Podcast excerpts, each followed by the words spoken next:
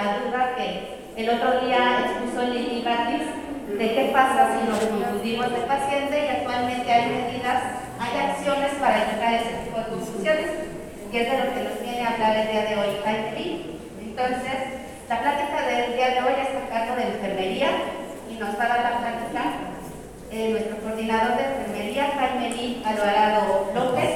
Él hizo la licenciatura de enfermería por la UNAM es docente activo actualmente en la UNAM UNITEC y está como docente anexo en el área de medicina legal en la Facultad de Derecho. También tiene una certificación tanto por PAC y para PAC y DCLS. ¿okay? Entonces, adelante. Muchas gracias, doctora. ¿Qué tal? Muy buenos días, ¿cómo se encuentran todos? ¿Bien? Es lunes, es la semana 87 de enero. Yo sé que enero se fue lentísimo, pero bueno, vamos a intentar que esta sesión sea muy amena, sea entendible, porque son puntos esenciales, como dice su nombre, para la atención de las personas. Tiene que ver mucho con la atención, la seguridad y bueno, todo esto se basa de un documento, el cual pues se van a tener que, quedar de tarea porque es el, este documento se emitió el 8 de septiembre del 2017. ¿Qué quiere decir? Que ya pasaron más de cinco años, así es que este 2023 le toca actualización. Sin embargo, han pasado cinco años y a veces no ha tenido la suficiente relevancia que le tendríamos que dar a estas acciones, ¿vale? Pues bueno, rapidísimo. Siempre entendemos o empezamos con una pequeña definición de qué es seguridad. La seguridad del paciente la vamos a definir como una reducción de riesgo de todos los daños relacionados en la atención sanitaria hasta un mínimo aceptable. Lo entiendo, somos humanos, cometemos errores, pero tiene que ser un mínimo aceptable. ¿El mínimo aceptable cuál es? Los menos que podamos presentar en el año, en el día, en el momento. La seguridad, según la OMS, nos dice ahora que ya es una disciplina, que ya se centra en la atención. ¿Qué ha pasado? Ha aumentado la complejidad en la atención sanitaria. Anteriormente, pues teníamos una atención un poquito más paternalista. Actualmente, es, por eso somos diferentes profesionales del área de la salud. Ha aumentado esta complejidad y como ha aumentado esta complejidad, necesitamos estar conscientes que en cualquier momento podemos generar un daño a la persona. Por eso es que estamos haciendo todo esto de capacitaciones y documentos. ¿Cuál es el objetivo principal? Prevenir todos los errores, prevenir todos aquellos riesgos y daños que sufren en la prestación de la atención sanitaria. Nuevamente, buscamos reducir riesgos, daños. Se supone que vienen a una atención sanitaria. ¿Cómo es posible que se puedan llevar algún daño? Lo que necesitamos aquí es estar consciente de qué es lo que estamos realizando en todo momento. Hay veces que nos mecanizamos y está bien. Pero en todo momento debemos de saber qué es lo que está sucediendo a mi alrededor. Entonces, para prestar cualquier servicio de atención sanitaria en el aspecto público y privado, eh, de manera individual o colectiva, es necesaria que, que es necesario, perdón, que, que seamos eficaces y seguros y debemos estar centrados a la persona. Antes de ser un paciente, siempre es una persona.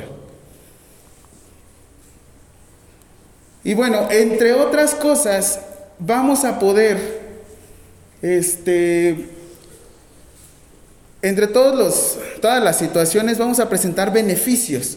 Estos beneficios quiere decir que vamos a prestar nuestros servicios de manera oportuna, equitativa, integrada y de manera eficiente. Les voy a mostrar un poquito del antecedente. ¿Alguien de ustedes había escuchado las metas internacionales? ¿No? International Targets. Nunca. Nunca, nunca, nunca. A ver, levante la mano quien había escuchado las metas internacionales. Ah, muy bien. Nada más uno, dos. Acciones esenciales para la seguridad del paciente, ¿las habían escuchado? Sí, porque ahorita lo dije, ¿no? ¿Sí lo habían escuchado todos entonces? Ok, metas internacionales eran seis. Acciones esenciales para la seguridad del paciente actualmente son ocho. ¿Vale? Entonces, rápido, se las enseño. Metas internacionales y decía de esta forma, identificación inequívoca del paciente, comunicación efectiva, seguridad en el, en el uso de medicamentos de alto riesgo, por eso es MAR. Asegurar procedimiento. Anteriormente este iba relacionado solamente a quirófano, pero ustedes, nosotros, ellos, estamos haciendo procedimientos en todo momento. Disminución del riesgo de infecciones asociadas a la atención sanitaria y disminución del riesgo de caídas. Ahora sí, les voy a presentar las acciones esenciales para la seguridad del paciente. Cabe recalcar que solamente me voy a ir a la cuestión ambulatoria. ¿Por qué? Porque hay hospitalización, porque también hay de estudios, porque también hay diagnóstico. Así es que solamente nos vamos a centrar a la cuestión ambulatoria. Ustedes van a ver un pequeño digamos aquí una clasificación que dice 1A, 1B, 1C. Si se, meten al documento, ahí van a encontrar un poquito más de información. Pero bueno, vamos a empezar con 1A, identificación general del paciente. Todo personal de salud y personal eh, también no sanitario, debemos de identificar a la persona con nombre completo y fecha de nacimiento. Aquí en el CRIT nosotros lo identificamos con edad y mes. Extra, en la parte de abajo, se pueden agregar algún otro dato. En este caso, pudiese ser, ¿qué se les ocurre? El número del carnet. Obviamente, si viene alguna auditoría, no es, no es un dato obligatorio, sin embargo, es algo que nosotros utilizamos para poder identificar también a la persona. Entonces, ¿cuáles son los dos datos obligatorios? Nombre completo y fecha de nacimiento. En este caso, nosotros qué utilizamos? Edad y, bueno, años y meses. Perfecto. Excelente. Entonces, son dos datos inequívocos. Siempre, siempre, siempre. Dos datos esenciales. Y estos siempre nos los van a preguntar. Nuevamente, en el documento también viene la cuestión del uso de gafete. Pero eso es otra historia nuevamente. Si está relacionado, simplemente que debemos de identificar cuáles son los datos obligatorios. Otro procedimiento u otra parte dentro de la identificación de la persona es identificación del paciente previa a la realización de procedimientos. Juan, Neymar, ¿cuántos usuarios tenemos que se repite el nombre? ¿Cuántos tenemos atención al público? No, no es cierto. Ok, ¿qué sucede aquí? ¿Cómo identifican a la persona? ¿Cómo lo van a identificar? Tal vez no a partir de ahora, pero ¿cómo lo han hecho siempre? ¿Nombre qué? ¿Qué más? Edad. ¿Y un dato extra? Entiendo, el número de carnet son cuatro dígitos. Y unos no nos acordamos ni siquiera de nuestro número, ¿no? Bueno, ahí son 10 dígitos, pero en este caso, ustedes ya tienen una herramienta más para identificar antes de hacer algún tipo de procedimiento. Igual entiendo, la operación no supera, pero yo creo que es más fácil decir el nombre completo a regresarlo y decir, perdón, me equivoqué. Y eso si no avanzamos a otra cosa. Entonces, todo esto lo debemos de hacer en todas las áreas. Va desde la administración de todo tipo de medicamentos, procedimientos de tratamiento médico y también traslados dentro y fuera del establecimiento. ¿Qué sucede? Nos llegan a cualquier área. Yo también llego a presentar a la persona. O nada más llego, lo traslado y ni siquiera digo. Hay que identificarlo en todo momento. Tampoco, tampoco te, pido que me des la dieta, la, la última hora de comida, ni última medicación. Pero ¿qué dato me vas a dar por lo menos? Nombre completo, edad y extra número de carnet si lo tienes disponible. Pero por el nombre me serviría muchísimo. Bueno, nos serviría a todos.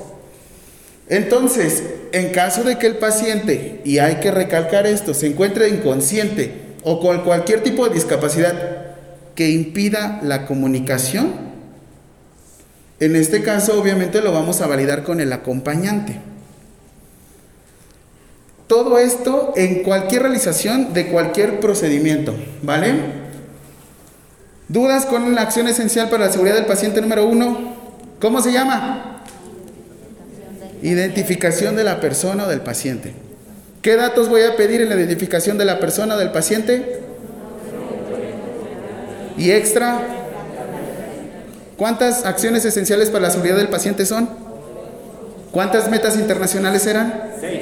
Ay, muy bien. Me llenan de energía, chicos. Ok, siguiente, comunicación efectiva, efectiva, no afectiva.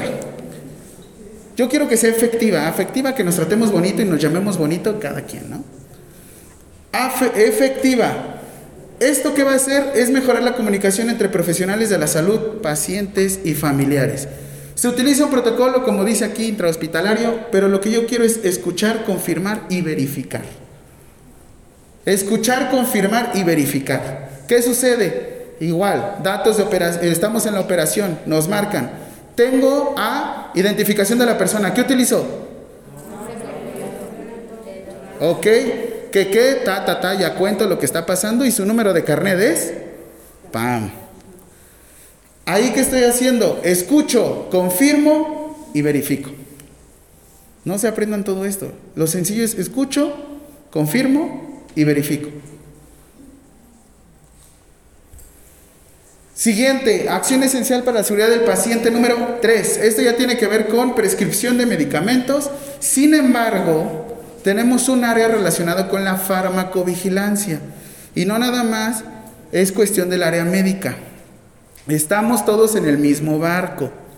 Entiendo, no todos igual estamos como empapados de todos los medicamentos, sin embargo, esto nos puede ayudar para qué?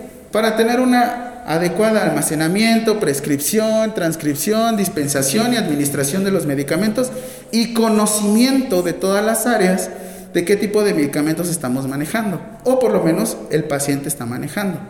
¿Vale? Brinco. Anteriormente, con las acciones esenciales para la seguridad del paciente, en la número 4 que era seguridad en los procedimientos, solamente era quirófano. Sin embargo, todas las áreas están haciendo procedimientos, todas las áreas. Y nuevamente se vuelven a repetir y están conectados todos los, todas las acciones esenciales. Hay veces que tenemos que volver nuevamente a identificar. Teóricamente tendría que ser antes, durante y después del procedimiento. Pero bueno, según ahora sí que seguridad en los procedimientos tiene que ver con las prácticas de seguridad. Nuevamente retomando la plática de la doctora Verónica, de los eventos adversos, cuasi fallas y eventos centinelas, para evitar la presencia de cualquier evento derivado a nuestro procedimiento. Terapias, ¿están haciendo procedimientos? El área de odontopediatría, ¿están haciendo procedimientos? Terapia ocupacional, procedimientos. Todas las áreas estamos haciendo procedimientos. ¿Identificamos en todo momento? Sí. ¿Vale? ¿Dudas hasta aquí? ¿Cuántas, cuántas acciones para la, para la seguridad del paciente son? ¿Cuántas metas internacionales? Muy bien, qué bonitos. ¿Cómo se llama la primera? Segunda. Tercera, seguridad en la medicación. Cuarta, en los procedimientos, muy bien. Quinta, tenemos una capacitación relacionada con esto, que es reducción del riesgo de infecciones asociadas a la atención sanitaria. Yo les voy a enseñar algo muy fácil y de hecho probablemente en las capacitaciones hemos aprendido, pero bueno, ¿en dónde se encuentra o en qué acción esencial para la seguridad del paciente se encuentra el lavado de manos? En la número, como su manita, ¿no? Perfecto. ¿Cuántos momentos son para realizar su lavado de manos? Perfecto, ¿ya bien? Todo lo tienen en la, en la palma de sus manos. Bueno, y en sus deditos también. Todo tiene que ver con reducción de infección asociadas a la atención sanitaria. ¿Cuál son su, ¿Cuál es su herramienta de trabajo? Sus manos, ¿no? Oigan, las manos. Ok, entonces, ¿qué dicen los expertos? Pues el lavarse las manos reduce de manera significativa los microorganismos y de esta manera prevenimos la propagación de microorganismos. Lavado de manos es la acción esencial como nosotros podemos afrontar este, o llevar a cabo la seguridad de la persona. Siguiente, acción esencial para la seguridad del paciente número 6. Tiene que ver con reducción de riesgo del daño del paciente por causa de caídas. Aquí qué escala se les ocurre que nos pueda funcionar.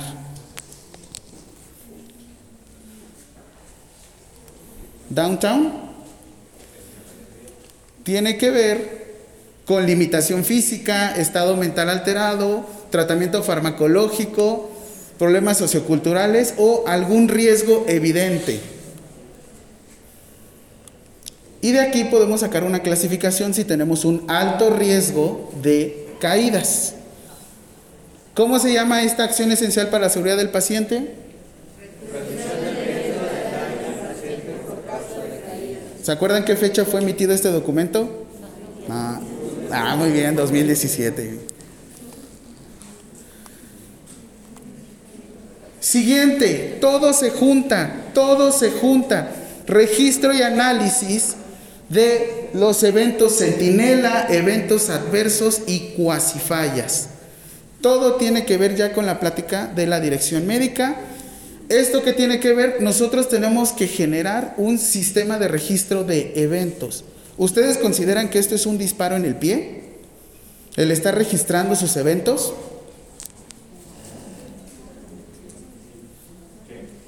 ¿Consideran que es un disparo en el pie estar registrando los eventos? y estarlos informando? Hay una frase que te dicen, lo que no se mide no se puede mejorar. Por eso es que nosotros en México agregamos esta acción esencial para la seguridad del paciente. No registramos, pero si registramos, pensamos que lo estamos haciendo mal. Cuando en realidad es eso, si no registras las cosas, no sabes si estás mejorando o estás en retroceso. Y esto es importante que lo tengamos.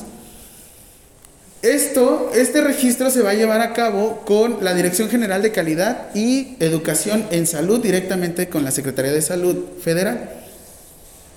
¿Cómo se llama este, esta acción esencial para la seguridad del paciente? ¿Cómo se llamó nuestra sesión de la dirección médica? Efectivamente.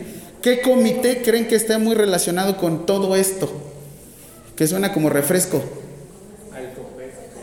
Coca, CEP.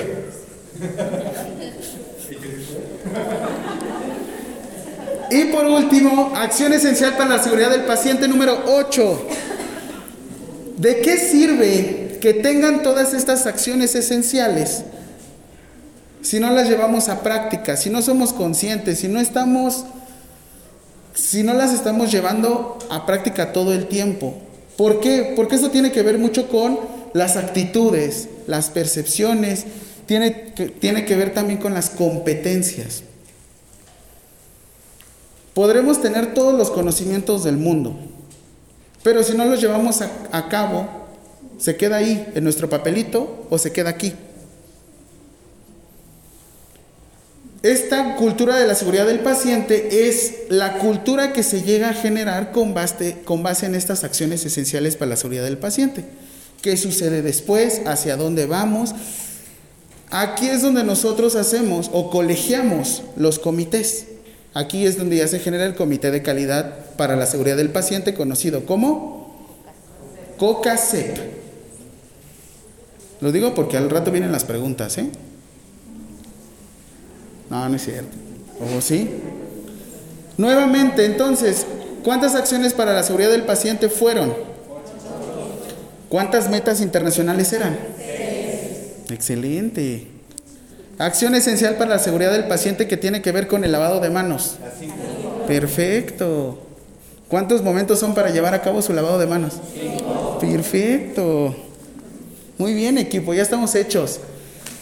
¿Qué es lo que hacemos? Es medimos la, la, cultura de la seguridad de la persona y esto tiene que ver efectivamente con la toma de decisiones que se llevan a cabo para aumentar y mejorar la calidad y calidez de nuestra atención de nuestras personas, pacientes y usuarios. Familiares también y hasta nuestros clientes internos. ¿Quiénes son nuestros clientes internos? Nosotros, ¿no? Vamos en el mismo barco. Si entre nosotros no nos apoyamos,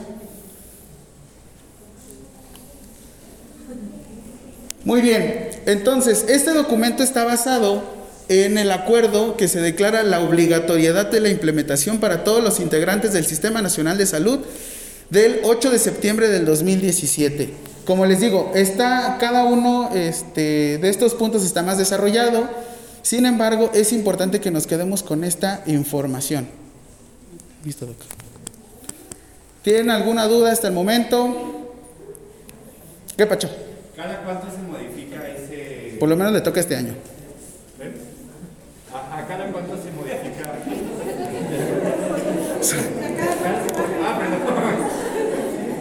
Y por lo menos le toca este año, así es que estén atentos en el diario oficial de la federación, que es el Facebook de nuestro gobierno. Y también esta información la pueden encontrar dentro de la OMS. Ya por último, ¿cuántas acciones para la seguridad del paciente fueron? Perfecto, metas internacionales. Chulada. Vamos a repetir las últimas. Entonces, primera. Segunda. Efectiva. Tercera. Cuarto, seguridad en qué? Quinta. Sexta. Siete. ¿Eventos qué? Y ocho, seguridad del paciente. Y es el todo. Por eso estamos aquí. ¿Vale? Y pues por último, no basta saber, también se debe de aplicar y no es suficiente querer. También, también se debe de hacer. ¿Vale? Muchas gracias por todo.